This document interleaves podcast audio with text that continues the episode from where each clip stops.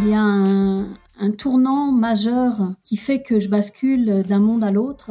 C'est finalement la crise économique de 2008. J'ai réalisé donc le Grand Chelem des 14 sommets de plus de 8000 mètres dans le monde. Et donc j'ai réalisé ça en 11 ans. C'est pas une aventure qu'on arrive à réaliser seul. Donc il y, a, des équipes, il y a des gens qui m'entourent, il y, a, des personnes effectivement qui m'ont inspiré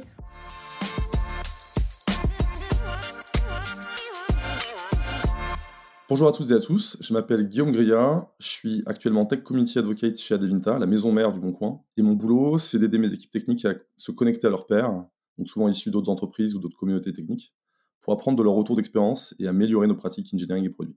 Je suis actuellement une équipe de 1, on est en train de monter une petite équipe en Europe dans nos différents hub notamment en France, Hollande, Allemagne, Espagne, etc.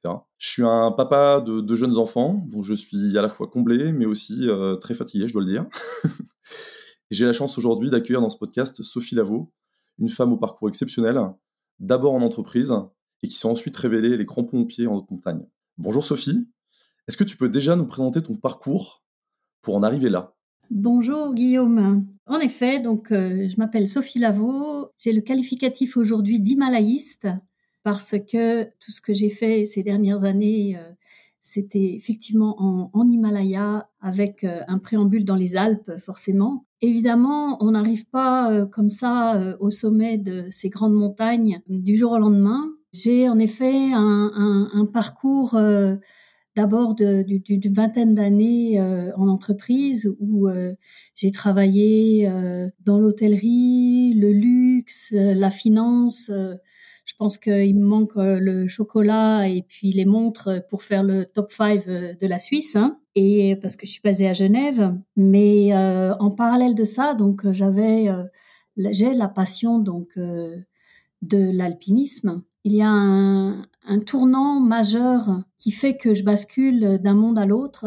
C'est finalement la crise économique de 2008. Aujourd'hui, donc je dis, je dis vraiment, mais merci la crise, quoi parce que à l'époque, donc je dirigeais une entreprise d'événementiel euh, en, finance sur une niche d'investissement sur des, hedge funds euh, des pays émergents avec mon frère. Et euh, donc le business model s'écroule complètement avec la, crise économique.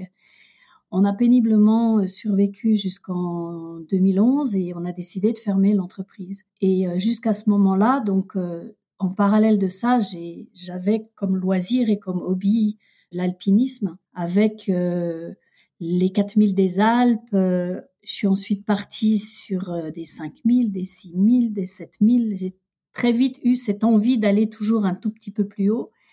Et finalement, quand on arrive à la barre du 8000 mètres, on arrive à un, stade où, où, on a besoin de temps. Parce qu'une expédition à plus de 8000 mètres nécessite deux mois minimum, sans compter la préparation. On grimpe à Mont Blanc en deux jours et on grimpe à 8000 en deux mois. Donc voilà, donc le fait de fermer cette entreprise me donne du temps et euh, je décide pour la première fois de partir euh, en expédition en, Himalaya et euh, sur cette saison de 2012, j'ai gravi donc deux sommets de plus de 8000 mètres, le Shishapangma et le Choyo. C'est comme ça que l'histoire a commencé. Impressionnant. Alors, chez TechRock, on croit beaucoup aux étincelles, aux déclics dans la vie qui ont des carrières. Tu nous as parlé d'un contexte très atypique. Et si tu devais nous citer peut-être des rencontres, des découvertes, des choix euh, qui se sont offerts à toi, qui ont eu un, un impact sur ton orientation, quels seraient-ils Effectivement, il y, a, plusieurs personnes dans toutes ces étapes qui m'ont accompagnée, qui m'ont instruite, qui m'ont appris l'alpinisme. Donc, euh, ça se fait pas effectivement du jour au lendemain. Après, pour atteindre le sommet de l'Everest, si on parle que de l'Everest, qui est le point culminant de, la planète, il faut des, des, compétences, il faut comprendre ce que c'est que la très très haute altitude et effectivement donc se lancer dans le challenge que j'ai terminé donc 11 euh, ans après. Hein, donc euh, là, ce 26 juin de cette année, c'est-à-dire euh, au sommet donc du Nanga Parbat au Pakistan, qui fait que j'ai réalisé donc le Grand Chelem des 14 sommets de plus de 8000 mètres dans le monde. Et donc j'ai réalisé ça en 11 ans, ce qui me vaut d'être aujourd'hui la première personne de nationalité française à avoir réalisé cela. Et bien sûr, bien sûr, c'est pas une aventure qu'on arrive à réaliser seul.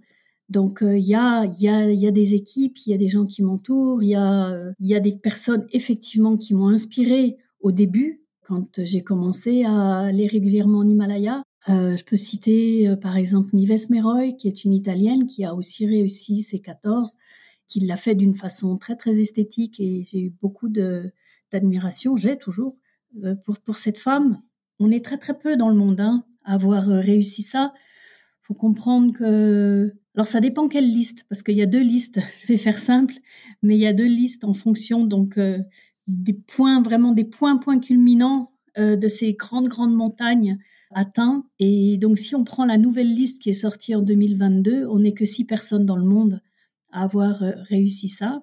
Donc voilà, je dis pas ça pour dire waouh, je suis une superwoman, un super héros, euh, mais ça montre que c'est une implication à 200%, c'est beaucoup de travail, c'est beaucoup de d'aléas, d'incertitudes, de trouver les gens qui m'ont fait confiance, les sponsors, la rigueur, la discipline d'entraînement.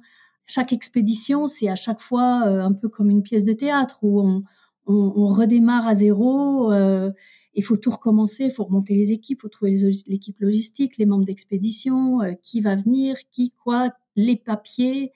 On est dans des pays compliqué, c'est le Pakistan, c'est le Tibet, le Népal, ça va, c'est pas c'est pas compliqué, mais c'est euh, c'est des cultures très très différentes. Donc faut apprendre à travailler avec euh, avec ces gens. C'est Dawa Sangye Sherpa qui est un des Sherpas avec qui euh, j'ai travaillé. J'ai fait 12 expéditions avec lui, 7 sommets réussis. Parce qu'il faut comprendre que pour réussir ces 14 sommets, j'ai fait 22 expéditions au total. Donc euh, c'est bien la preuve que ça marche pas, euh, ça marche pas à tous les coups. C'est vraiment une réussite d'équipe. J'ai très envie de rebondir sur ce que tu viens de dire parce que en entreprise, on cherche un lien de confiance évidemment avec ses collaborateurs. J'ai le sentiment et la conviction qu'en haute montagne, ce sentiment doit être d'autant plus important puisque il est souvent question de vie ou de mort. Donc quand tu parles de fidélité avec euh, certains collaborateurs euh, qui t'accompagnent dans tes expéditions. J'imagine que du coup, tu mets un, euh, effort supplémentaire à t'assurer d'avoir le bon ou la bonne coéquipière pour monter du coup en montagne. Effectivement, l'équipe, l'équipe et les gens qui m'entourent, c'est, c'est, c'est non seulement essentiel, mais c'est, c'est vital. faut pas se tromper, au-dessus de 8000 mètres, la moindre erreur, il faut pas. on est souvent très très proche de la, de la mort. Donc, euh, oui, j'ai essayé durant euh, toutes ces années de m'entourer des, des meilleurs. Et c'est pour ça que euh, je fais finalement, et j'aime bien ce terme, l'éloge du savoir-suivre ou le followership, qui n'est pas le contre-pied du leadership, mais qui est une façon de revaloriser les, gens qui m'entourent. Et je dis toujours, par exemple, que Yann, qui est mon météorologue, qui est dans son salon à Chamonix et qui m'envoie les bulletins météo tous les jours, finalement, c'est lui le patron. C'est lui le patron parce que c'est lui qui me dit qui me donne le go. C'est lui qui me, qui me dit oui, tu peux y aller, non, tu attends, etc.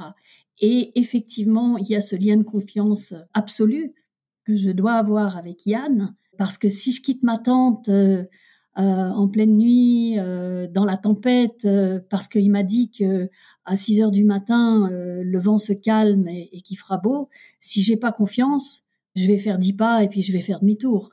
Donc, euh, il y a une vraie euh, notion de gestion du doute qui est absolument à bannir. Le doute, la peur, c'est extrêmement bloquant. Et, ce lien de confiance est, absolument majeur. Sangué, c'est pas par hasard si on travaille ensemble depuis des années. On se connaît par cœur. C'est un gage de sécurité. On prend les décisions ensemble. Et voilà, il y a, il y a aussi une personne clé que je cite très souvent qui est notre euh, notre cuisinier qui du camp de base. Ça paraît bête, mais s'il nous fait pas bien à manger et qu'on est tous malades, il y a personne qui va arriver au sommet. Donc euh, c'est toute cette interaction avec les gens qui m'entourent qui donne aussi de la valeur à l'équipe. C'est très clair. Je te remercie de effectivement de pointer encore une nouvelle fois, mais c'est toujours euh, inspirant euh, d'avoir une vision du collectif et de la réalité de cette incarnation du collectif dans des contextes extrêmement différents, que ce soit dans le monde de l'entreprise ou ailleurs. On a la chance de t'avoir lors du Tech Rock Summit 2023. Tu vas nous, nous, réserver une intervention. Est-ce que tu peux, alors l'idée n'étant pas de, de, donner toute la, la substantifique moelle de ton intervention, mais de quoi vas-tu nous parler en quelques mots? Je vais vous emmener au sommet d'une montagne à plus de 8000 mètres. Et je vais vous révéler des secrets. Et ces secrets, c'est les secrets de la réussite et notamment euh, cette thématique qui me tient à cœur, donc du followership, qui fait finalement comment on arrive au sommet de ces grandes montagnes. Pourquoi ça te tient à cœur justement de prendre la parole sur ce sujet? Pourquoi il est si important pour toi? Alors c'est à la fois pour euh, pour partager ce monde euh, très très particulier de, de la très haute altitude. Finalement, pratiquement personne ne va là-haut c'est un environnement hostile, c'est engagé, c'est dangereux, euh, mais à la fois c'est de toute beauté. Enfin, il y a beaucoup de il y a beaucoup de choses, des qualificatifs, je peux en trouver. Euh. Et donc, je pense que c'est intéressant donc de de partager euh, cette expérience, de faire connaître le fait d'être une femme aussi. Si ça peut, si mon histoire peut inspirer des, des, jeunes filles qui ont envie de faire de l'alpinisme ou des, des, des femmes à réaliser un rêve quel qu'il soit. Hein. Il n'y a pas besoin d'aller au sommet de l'Everest pour se réaliser dans, dans, dans quelque domaine que ce soit. Mais si l'inspiration suscite l'envie d'oser réaliser son rêve, eh bien, je serais très contente. Alors, tu pointes justement le sujet de qu'est-ce que c'est être une femme dans le milieu de l'alpinisme. et Effectivement, nous, on a un réseau euh, du coup de leaders travaillant dans le secteur de la tech, environnement qui malheureusement gagnerait à être beaucoup plus féminisé. Et on sait bien euh, tout ce qui se passe pour euh, les jeunes femmes qui veulent s'orienter vers des, carrières scientifiques, toutes les embûches et étapes qu'elles peuvent avoir pour au final atterrir dans notre secteur d'activité qui est la tech. Donc probablement que ton message va trouver une caisse de résonance assez importante pour euh, les femmes euh, qui assisteront à cette conférence. Donc merci pour ton témoignage. On se pose la question aussi, alors évidemment, de savoir, euh, tu vas être face à un, public d'hommes et de femmes dont le métier au quotidien est de porter des entreprises tech au, plus haut niveau. Tous ces leaders, qu'est-ce que tu penses que ça peut leur apporter à toutes celles et ceux qui vont assister à cette conférence? Moi, je suis pas là pour ni donner un cours, ni donner des leçons, mais je pense que de par cette expérience euh, atypique qui est un, rêve un peu dingue, hein, un challenge euh, totalement hors norme qui consiste à gravir euh, les 14 sommets les plus hauts de la planète, forcément peut donner d'autres orientations, peut donner des, idées parce que je vais pas juste raconter une histoire, je vais, essayer de, donner des clés de comment, comment j'arrive à, atteindre ces grands sommets. Donc euh, voilà, à chacun d'aller euh, faire son petit travail d'analogie et euh, y prendre l'expérience qui peut lui rendre service. J'ai évidemment une question. Tu nous as expliqué que cet été, tu as atteint un sommet, on va dire, dans ta carrière d'alpiniste. Tu as rejoint un club des six. la question que je me pose, c'est qu'est-ce que se pose comme objectif, justement, les gens qui intègrent ce club? Est-ce que tu le sais déjà, ce que tu as envie de réaliser par la suite? Ou est-ce que c'est encore un peu tôt?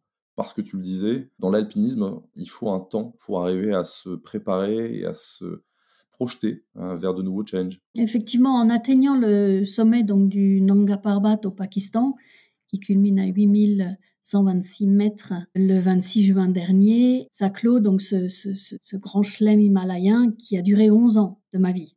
Donc euh, c'est quand même une belle tranche de vie. Donc c'est très récent. J'ai depuis effectivement quand même pas mal de, sollicitations et donc il faut quand même poser un peu tout ça. C'est clair qu'aujourd'hui le monde de l'expédition fait, partie de ma vie. Je vais repartir euh, en montagne. Le monde est vaste, donc euh, il y a d'autres options, d'autres opportunités, d'autres massifs. Il y a plein d'autres choses à faire. Euh, je pense que j'aurais dix vies, euh, je n'arriverai pas à faire tout ce que j'ai envie de faire en montagne. Donc, euh, donc oui, je vais continuer à grimper. Je pense qu'il faut clore le chapitre des 8000 mètres. C'est un monde hostile, dangereux. Et si je prends juste cette année, d'un 2023, avec entre la saison du printemps au Népal, été au Pakistan et cet automne au Tibet, j'ai perdu sept amis. c'est pas anodin. Et moi, j'ai réussi tout cela. J'ai mes dix, orteils, j'ai mes dix doigts. j'ai jamais, j'ai pas été blessée, j'ai pas été évacuée sur aucune des montagnes, donc euh, il y a une petite étoile euh, bienveillante, je sais pas où, et beaucoup de travail, mais je pense qu'il faut pas pousser le bouchon trop loin, comme on dit. Très bien. Écoute, je te remercie pour ce témoignage. Effectivement, euh, dis, c'est un monde de challenge, mais aussi de responsabilité. Eh bien, écoute, on a très hâte de t'écouter lors du Tech Rock Summit.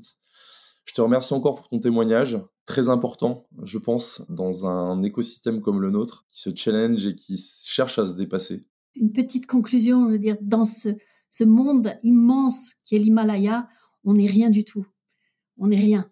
Et d'une façon générale, il faut euh, rester très très humble par rapport à ces grandes montagnes, parce que c'est elles qui seront toujours plus fortes que nous. Et ça, je pense qu'il ne faut pas l'oublier, et je pense que dans beaucoup de domaines, ça peut s'appliquer. Bah écoute, on prend cet appel à l'humilité. Merci encore. Et puis on se retrouve du coup pour le Tech Rock Summit 2023 les 7 et 8 décembre prochains à Paris chez Comet Meeting. À très vite. Merci Sophie. Merci Guillaume.